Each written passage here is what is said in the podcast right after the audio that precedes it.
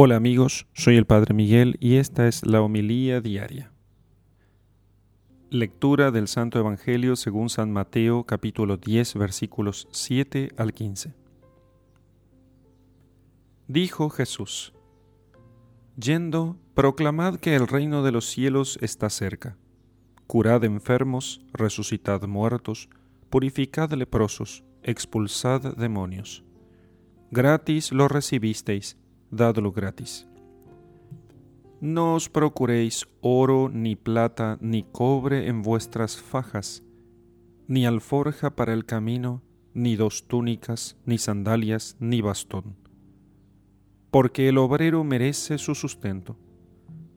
En la ciudad o pueblo en que entréis, informaos de quién hay en él digno, y quedaos allí hasta que salgáis. Al entrar en la casa, saludadla si la casa es digna, llegue a ella vuestra paz. Mas si no es digna, vuestra paz se vuelva a vosotros.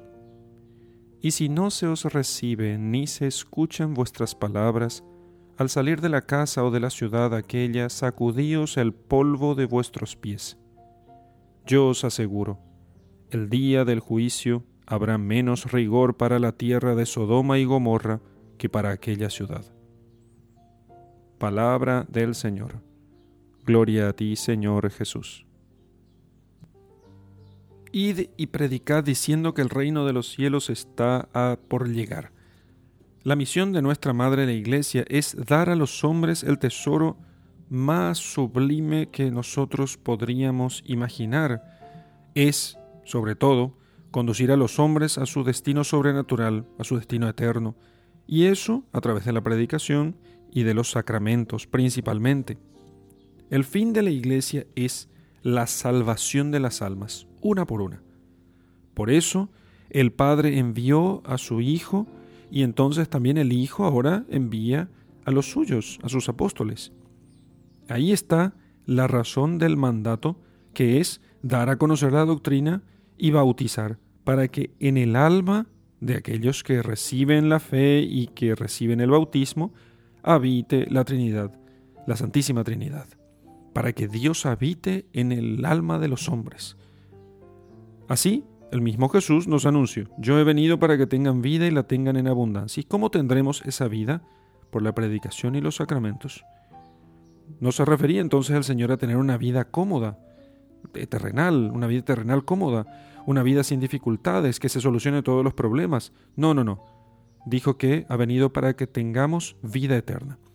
Entonces, vino a librarnos principalmente de todo aquello que nos impide alcanzar la vida definitiva, el pecado, que es el único mal absoluto, y eso sobre todas las cosas. El pecado es el gran problema. Pero así también nos da a nosotros la posibilidad de superar las múltiples consecuencias del pecado en este mundo. La tristeza, las penas y angustias, la injusticia, la soledad, eh, todo eso es consecuencia del pecado. O nos da, viene a darnos la gracia de llevarlas por Dios con alegría cuando no se pueden evitar, porque podemos, gracias a Jesús que vino a darnos vida eterna, convertir todas esas, esas angustias, tristezas y dolores, convertirlos en sufrimiento fecundo, en semilla para conquistar la vida eterna. La iglesia entonces no está para tomar partido por opciones temporales, por cosas que pasan con este mundo. Los que sin fe le vieron a Jesús solo en la cruz, pudieron haber pensado que él había fracasado.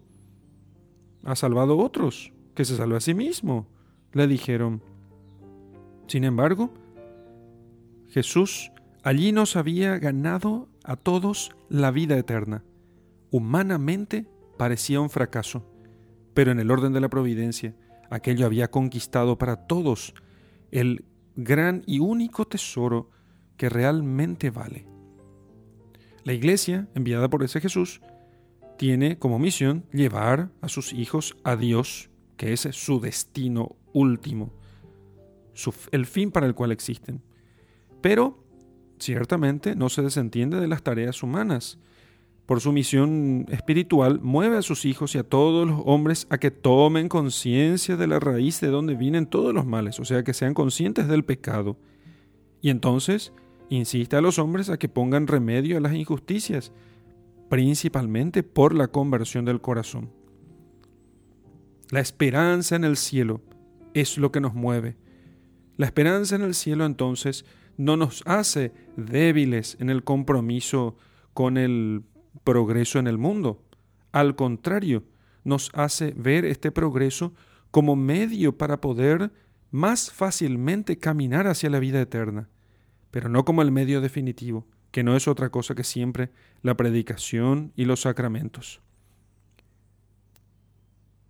Esta distinción que podemos hacer entre progreso terreno y crecimiento del reino de Dios es necesario que la hagamos siempre esta distinción no supone ciertamente una separación, porque el, hombre tiene una vocación a la vida eterna, no suprime por eso, sino que confirma su deber de poner en práctica las energías y los medios recibidos del Creador para desarrollar su vida temporal, siempre en vistas a la vida eterna.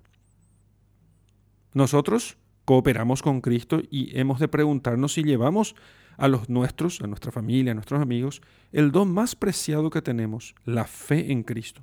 Y junto a este bien tan grande, este tesoro que es la fe, nos sentimos movidos, nos urge la caridad de Cristo a promover en nuestro alrededor un mundo más justo y más humano, para superar las consecuencias del pecado, pero sobre todo para que todo eso, el progreso humano, sea un signo de aquellas cosas eternas, de aquellas cosas eternas a las cuales definitivamente estamos llamados.